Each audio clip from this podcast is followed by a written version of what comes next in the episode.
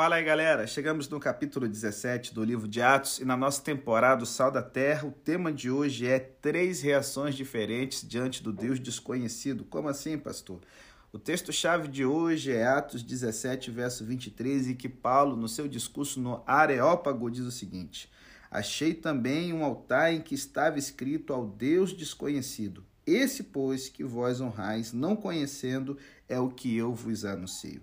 Então, assim, que, que a gente vai estar abordando hoje aqui no capítulo 17? Nós devemos ser muito prudentes quando começamos a proclamar um Deus que é desconhecido. Como assim, pastor? Me explica mais. Espero que você tenha lido a Bíblia, animal, porque não é só para ficar ouvindo podcast, não. É para ler também. Panorama geral aqui do capítulo 17.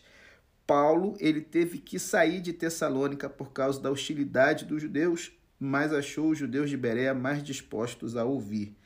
Paulo, então, ele novamente encontra tumulto. Os judeus de Tessalônica vão atrás dele. Ele vai então em direção à capital filosófica da Grécia Antiga, a cidade de Atenas. E lá ele então faz um discurso filosófico falando que o Deus que os atenienses adoravam se conhecer é esse o Deus que ele veio revelar para eles. E aí, que, que a gente pode tirar aqui de lições? Então, primeiro bloco, se liga, vamos dar uma olhadinha aqui em Tessalônica, onde a gente vê que uma grande multidão de gregos religiosos e não poucas mulheres distintas seguiam Paulo. Então, assim, embora Filipos tenha sido uma situação sinistra, ele tenha sofrido e tudo mais, Paulo continuou a pregar o evangelho primeiramente ao seu próprio povo. Embora somente poucos aceitassem, eles mereciam a oportunidade de ouvi-lo antes. Então, se liga aí, gente. Não devemos avaliar o direito de uma pessoa ou de um grupo de ouvir o evangelho pelas suas reações. Ainda que a reação seja tão hostil quanto a reação dos judeus aos missionários em Tessalônica, todos têm o direito de ouvir. E aí, por que que muitas vezes, pastor, a gente está falando de Jesus e as pessoas reagem de uma forma tão hostil quanto em Tessalônica? Simples. A mensagem do Evangelho é uma mensagem subversiva porque ela é contracultural. É o que a gente percebe à medida que avançamos em nossa leitura de Atos. A gente observa que as acusações contra os cristãos ficam cada vez mais sérias, galera. De início, elas limitavam-se a debates entre os judeus, e essas acusações permanecem em todo o livro. Depois, em Filipos, os donos da, da, da, menina curada acusaram os missionários de ensinar costumes que a nós romanos não é permitido acatar e nem praticar. E agora, em Tessalônica, eles são acusados de ser desleais ao imperador, proclamando outro rei. Essas acusações aqui, em parte, são falsas, mas em parte também são verdade. Elas são falsas uma vez que não refletem os verdadeiros motivos por trás do fato de terem apresentado os missionários diante das autoridades. Mas elas são verdadeiras porque, na verdade, os missionários estão chamando seus convertidos a práticas que eram proibidas. Por exemplo, recusar-se a queimar incenso diante do imperador ou de deuses, e também porque o absoluto senhorio de Jesus cerceia o senhorio do imperador, que também se declara absoluto. Então, assim, se liga. Depois, quando o Império Romano começar a perseguir os cristãos, existirá a mesma situação. De início, a perseguição pode se dever ao entendimento errôneo, mas conforme o tempo passa, quanto mais os romanos entendem a mensagem cristã, mais violenta e extrema se torna a perseguição. E não há como negar tanto que, de fato, há um elemento subversivo na fé cristã. Os acusadores estavam certos em dizer que os missionários estavam agitando o mundo. Um aspecto crucial da fé cristã é a afirmação de que há uma diferença radical entre o mundo como é e o mundo como Deus deseja que ele seja. O reino de César não é o reino de Deus. Onde Deus é rei, não há outro governante absoluto. Por isso, gente, toda afirmação absoluta ela é solapada nenhum absolutismo nacionalista, nem o absolutismo ideológico, quer de direita, quer de esquerda, nem o absolutismo militar, nem o absolutismo eclesiástico são compatíveis com a fé cristã. Se pregarmos fielmente a mensagem do Evangelho, também seremos acusados de agir contra os decretos do mundo atual, anunciando que há um outro governante, um único Senhor, Jesus Cristo. Só que sabe, infelizmente, em muitas de nossas igrejas. Existe a opinião de que é possível pregar ou viver o Evangelho de Jesus Cristo sem incluir esse elemento que faz nosso mundo virar de cabeça para baixo, que subverte todo absolutismo, que questiona toda a ordem presente, julgando-a com base no reino de Deus por vir e não com base em uma ideologia pré-concebida. Na verdade, a pregação plena do Evangelho deve subverter a ordem existente e também deve subverter a própria subversão, galera. Será que esta é a mensagem que nós estamos proclamando?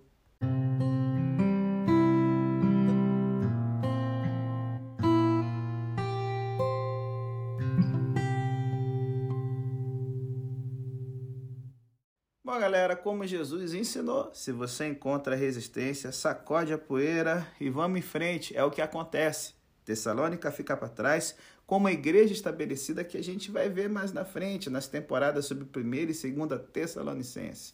Mas Paulo, ele tem uma grata surpresa. Se em Tessalônica houve a resistência dos judeus, aqui nós temos, cara, uma atitude positiva, a atitude de aceitação minuciosa através da pesquisa que os judeus de Bereia chegam a ganhar um elogio da parte de Lucas aqui. Eles são mais nobres do que os que estavam em Tessalônica. Por quê? Simples. A nobreza dos judeus de Bereia era demonstrada não pela sua disposição em ouvir Paulo e aceitando cegamente tudo que ele dizia, mas pelo cuidadoso exame que faziam diariamente das Escrituras para se certificar de que aquilo que ele dizia era verdade. Por isso que eu te falo, leia a Bíblia e não fique só ouvindo o meu podcast. Você tem que ver com seus próprios olhos que a terra há de comer, irmão. Então, assim, pode ser difícil compreender, mas o nobre cristão hoje ouve ceticamente os pregadores, os podcasts, os youtubers e tudo mais. O pastor que insiste, confie em mim, seja de cima do púlpito, seja através das, sabe, das redes sociais, da internet, de tudo mais, do rádio, esse camarada não parece perceber que a palavra de Deus e não o seu ensinamento, que é a nossa autoridade suprema. Então, seja nobre, meu velho ouça, mas depois estude a Bíblia para se certificar de que o que você ouve do púlpito é verdade. Então, aí eu quero trazer uma outra lição para você. Fique esperto, porque muitas vezes nós vamos encontrar o zelo da oposição, mesmo tendo gente nobre, tá lá a galera treta indo atrás de Paulo, papai. Então assim, ao ler aqui esse texto, a gente fica impressionado, maluco, pela maneira como esses judeus que começaram sua perseguição em Tessalônica simplesmente por inveja e que apresentaram falsas acusações diante das autoridades, não têm o que fazer e agora perseguem os missionários em Bereia, que era a cidade que ficava vários dias de jornada de Tessalônica. Isso é o que acontece, gente, com frequência quando as paixões vêm à tona. A acusação que eram subversivos, feita em Tessalônica e que ainda é feita tantas vezes ao redor desse mundo quanto os cristãos, embora, de início, tenha sido feita para encobrir outras motivações, adquire, por fim, o próprio ímpeto e continua mesmo quando os motivos iniciais foram esquecidos. Se liga aí. Em um determinado país da América Latina, ocorreu uma situação em que um médico que estava amargurado, e talvez com razão, certo? porque a igreja adventista não tinha, muitos anos antes, tratado um familiar dele com justiça, esse médico começou a usar seus recursos econômicos para acusar a igreja e todos que tinham algo a ver com ela de serem subversivos, embora eles não estivessem presentes quando seu parente foi maltratado. E quando ele fez questão de publicar sua primeira acusação, ele estava bem consciente de que fazia isso para vingar seu pai. Porém, com o tempo, ele mesmo foi convencido sobre suas acusações e tornou-se porta-voz de um grupo que o estava usando, certo? Para os seus próprios propósitos, pegando todo o ressentimento e falando: Isso aí, vamos tocar o louco, velho, abaixo a igreja e tudo mais. Sabe? Infelizmente, nesses casos, como também no de Tessalônica e Bereia, o diálogo torna-se impossível. O que nós cristãos devemos fazer nesses casos? provavelmente o que Paulo e seus companheiros fizeram: continuar pregando, ensinando e vivendo o que eles consideravam ser o Evangelho.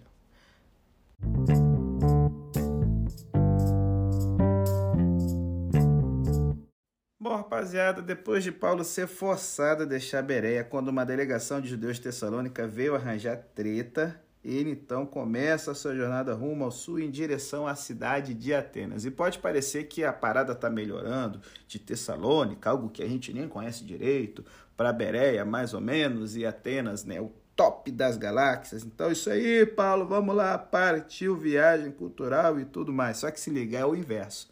Tessalônica nesse período era capital da província da Macedônia, um porto próspero com muita gente top rica, e a cidade de Tessalônica continuou sendo um porto importante para o mar Mediterrâneo, para o mar Egeu, para as terras ali em volta da Grécia, até cerca de 1941, quando ela foi invadida pelos nazistas. Olha aí que cidade top. Já Atenas, Atenas, papai, já vivera dias melhores. Se liga aí. A Grécia agora era uma das regiões mais empobrecidas do Império Romano.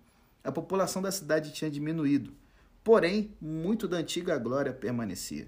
Os mármores da Acrópole ainda brilhavam com seus famosos portais, seu Partenon, que era o templo de Atena, a Virgem, daí Partenos, Paternon, beleza?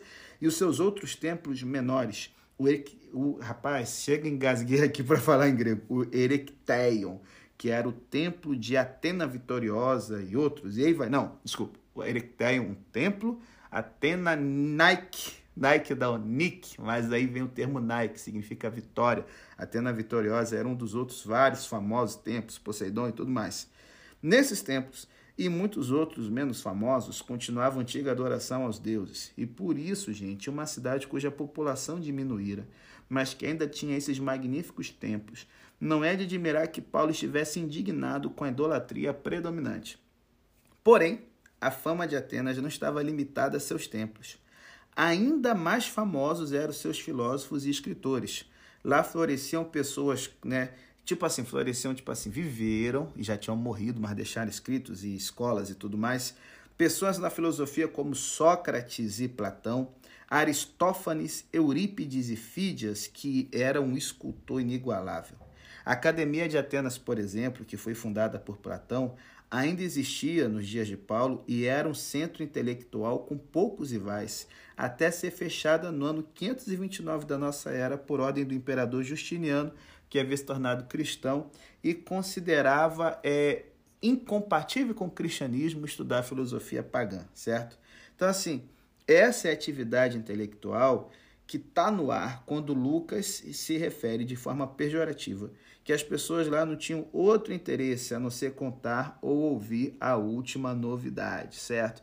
Então estava ali todo mundo, aquela modinha, né? qual novo conhecimento, e debates públicos e tudo mais e tal. Então é o seguinte, por isso que a gente vê que esse tipo de ambiente dá uma irritada em Paulo, certo? Ele vê muita idolatria, muita filosofia, muita coisa abstrata, muita perda de tempo e além de ministrar na sinagoga aos sábados, ele começou aqui uma nova fase aqui no seu ministério, o ministério das ruas, aonde ele falava diariamente com quem quer que o ouvisse. É engraçado como é que a gente menospreza esse tipo de coisa, né? Quando a gente pensa ministério nas ruas, né, alguém pregando na praça, a gente imagina ali, né, um irmão pentecostal, provavelmente da Assembleia de Deus, com terno, aqueles gravatas que não combina nada, cantando Alvo que e aí vai, e a galera passando para cima e para baixo. Só que, cara, o ministério de rua, gente, embora não seja nem popular e nem fácil, ele gera frutos. Eu conheço gente que se converteu ouvindo pregadores aí em praça pública e, e rua e tudo mais. E assim, Paulo nos mostra em Atenas que não é errado adotar métodos que sejam assim não ortodoxos, certo? Para alcançar pessoas que de outra maneira não ouviriam. E aí a gente percebe que o sermão que Paulo está pregando gerou um tipo de distúrbio na cidade. A Bíblia fala que ele foi levado até o Areópago, que não era ali um lugar para debate filosófico, mas um lugar, um tribunal onde se julgava as pessoas. E se você conhece um pouco de história da filosofia, você lembra que Sócrates ele foi morto porque ele foi acusado de estimular os jovens a abandonar os deuses gregos tradicionais e a adotarem novos deuses. Por ter falado contra os deuses, Sócrates foi condenado à morte. Novamente, nosso queridaço Paulo está correndo risco de vida, ele está sendo levado para um julgamento. Só que agora os juízes aqui é a Assembleia dos Cidadãos Livres da cidade de Atenas, que era uma prática muito antiga, aí é a origem até da democracia e tudo mais. E Paulo, então, ele faz aqui, cara, um discurso que é um clássico exemplo do que hoje em dia a gente chama de contextualização. Se liga aí. Ele não começou com citações da escritura é, dos judeus e nem uma revisão da história bíblica. Em vez disso, Paulo recorreu a poetas gregos e pagãos para estabelecer um ponto de contato e então prosseguiu proclamando a verdade de Deus. Paulo não usou autores pagãos como autoridades, né? E o uso que ele fez não sugere que o que eles diziam fosse necessariamente a verdade que salva. Mas as suas citações definiram o ambiente para os seus ensinamentos. Essa mensagem confrontou diretamente a perspectiva dos seus ouvintes. Deus é o criador do mundo e tudo que nele há, um só Deus. Deus é o criador, Deus é o criador de todos os homens e todos devem responder a ele. É ignorância pensar no ser divino em termos de ídolos de ouro, prata ou pedra. E um dia de juízo está se aproximando, e a prova é que Deus ressuscitou Jesus dos mortos. Gente, uma coisa é encontrar um ponto de contato para que possamos contar-lhes sobre um Deus o qual não conhece. Outra coisa completamente diferente é abandonar a verdade bíblica para que o que dizemos possa ser mais aceitável a eles. Por isso que ele pega a ideia do altar do Deus desconhecido. Fica uma dica cultural de um livro muito top chamado Fator Melquisedeque, que explica por que, que Paulo pega esse altar aí para ser a ponte de partida do seu discurso no Aerópago. No século 6 a.C., ou seja, 600 anos antes de Paulo, uma terrível praga assolara a cidade de Atenas, dizimando milhares de pessoas. E o rogo às centenas de deuses gregos e forças da natureza, bem como sacrifícios, cara, de nada adiantaram. Até que um conselheiro por nome Níquias informa aos seus superiores que os oráculos de Pites se lembra que eu falei da, do termo pitonisa no podcast passado? Pois bem, a Pit era amplamente renomada por suas profe profecias inspiradas por Apolo, que lhe davam uma importância até pouco comum para uma mulher no mundo dominado pelos homens da Grécia Antiga. Enfim, a pitonisa, ela dizia que uma maldição pairava sobre a cidade. E a solução que Nicas encontrou foi buscar um sábio, né? no caso aqui um profeta, é, chamado Epimênides, que vivia na ilha de Creta, e que todos sabiam na região servia um deus desconhecido e sem nome dos gregos. E ele daria uma resposta ou removeria a praga. E ao chegar a Atenas, Epimênides conseguiu um rebanho de ovelhas pretas e brancas e as soltou na colina de Marte, dando instruções para que alguns homens seguissem as ovelhas e marcassem o lugar onde qualquer delas se deitasse. O propósito de Epimênides era dar a qualquer deus ligado à questão da praga a oportunidade de revelar sua disposição em ajudar, fazendo com que as ovelhas que o agradassem ficassem deitadas, como um sinal de que as aceitaria como sacrifício. Desde que não haveria nada extraordinário no fato de as ovelhas se deitarem fora de seus períodos habituais de pastagem, Epimênides provavelmente conduziu sua experiência bem cedo de manhã, quando as ovelhas estavam famintas. E algumas das ovelhas, gente, deitaram e os atenienses as oferecerem sacrifícios sobre os altares sem nome, construídos especialmente com esse propósito. E a praga foi assim removida da cidade, como gratidão. Os atenienses mantiveram alguns desses altares espalhados, mas principalmente um foi conservado com muito cuidado, em honra ao Deus desconhecido. É interessante que eu vi esse altar no museu em Roma ele foi descoberto em 1820 na cidade de Roma com uma inscrição latina. Deve ter sido levado durante o período em que Roma se tornou império cristão e tudo mais para a capital né, do império e tudo. Bom, por que, que eu estou falando isso tudo? Paulo está fazendo uma ponte. Vocês estão há seis séculos buscando um Deus que um dia salvou a cidade de vocês e vocês não sabem o nome. Pois eu estou apresentando aqui. Porém, gente, como o diabo é sagaz? No momento que ele fala de Jesus ressuscitado dos mortos, o povo começa um burburinho. É, por quê? Porque eles acreditavam na imortalidade da alma, certo? Eles achavam que a ideia da ressurreição de corpos era uma coisa estúpida e muito alucinada para alguma pessoa sensata acreditar nisso. E a imortalidade da alma é uma crença que tem raízes profundas na filosofia grega. E Paulo, quando fala da ressurreição, que é uma pedra fundamental da fé cristã e da revelação bíblica, ele então cria um choque na mente dos seus ouvintes filósofos que davam mais valor para a filosofia humana do que qualquer revelação vinda de Deus, certo? Então, assim, nesse momento, começa uma zombaria, porém outros desejam ouvir Paulo falar novamente sobre o tema. Gente, é a nossa tarefa, como foi a de Paulo, apresentar a verdade de Deus sem nos desculpar aqueles que não o conhecem. Hoje em dia, alguns também irão ridicularizar e lhe darão as costas, mas alguns continuarão voltando, alguns deles crerão, e mesmo que sejam poucos os conversos, como foi em Atenas, devemos ser fiéis expositores da verdade de Deus. E aí eu quero encerrar o podcast falando aqui sobre pregação e popularidade. Comparados com muitos de seus outros sermões, a fala de Paulo no Areópago foi um fracasso, humanamente falando. Não só tiveram poucos convertidos, mas também não há registro no Novo Testamento de que a igreja, como resultado da missão de Paulo, tenha se desenvolvido em Atenas. Talvez Paulo pudesse ter evitado esse fracasso.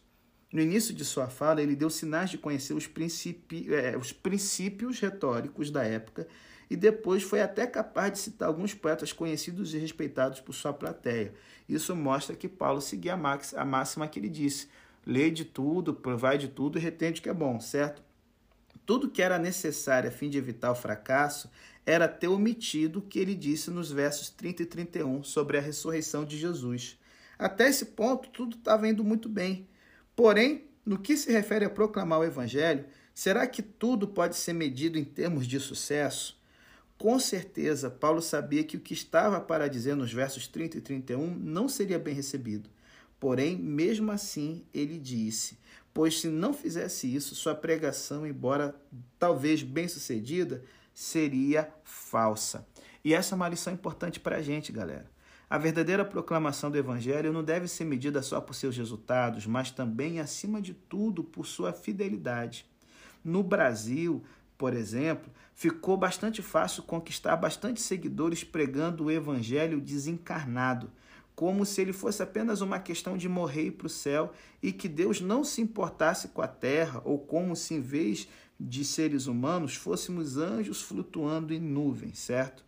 Também tem muita pregação bem-sucedida de um evangelho falso, de acordo com qual a vontade de Deus sempre faz o que os cristãos desejam e todos os problemas serão resolvidos de acordo com a vontade do indivíduo se ele determinar para Deus que as coisas aconteçam como ele quer.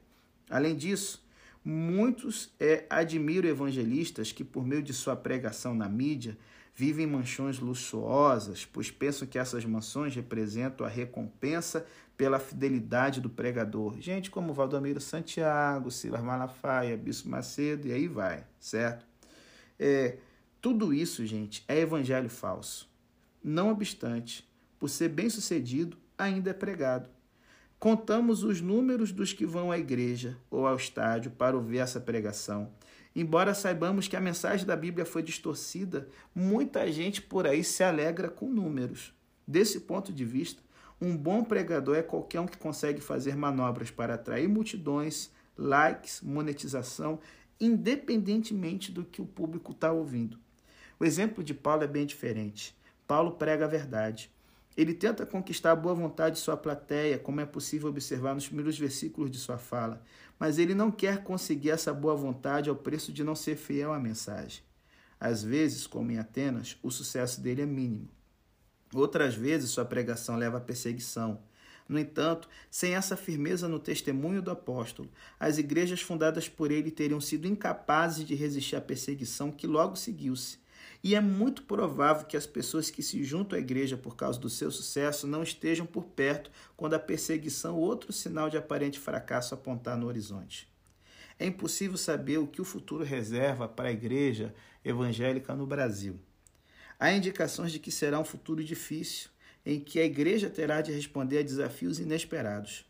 Haverá imensas convulsões políticas, social e econômica em nossas terras. É possível e até mesmo provável que em alguns lugares os cristãos verdadeiros sejam perseguidos. E eu, como adventista, espero isso com decreto dominical e tudo mais. Também é provável que, em alguns lugares, as autoridades tentem cultivar o apoio da igreja.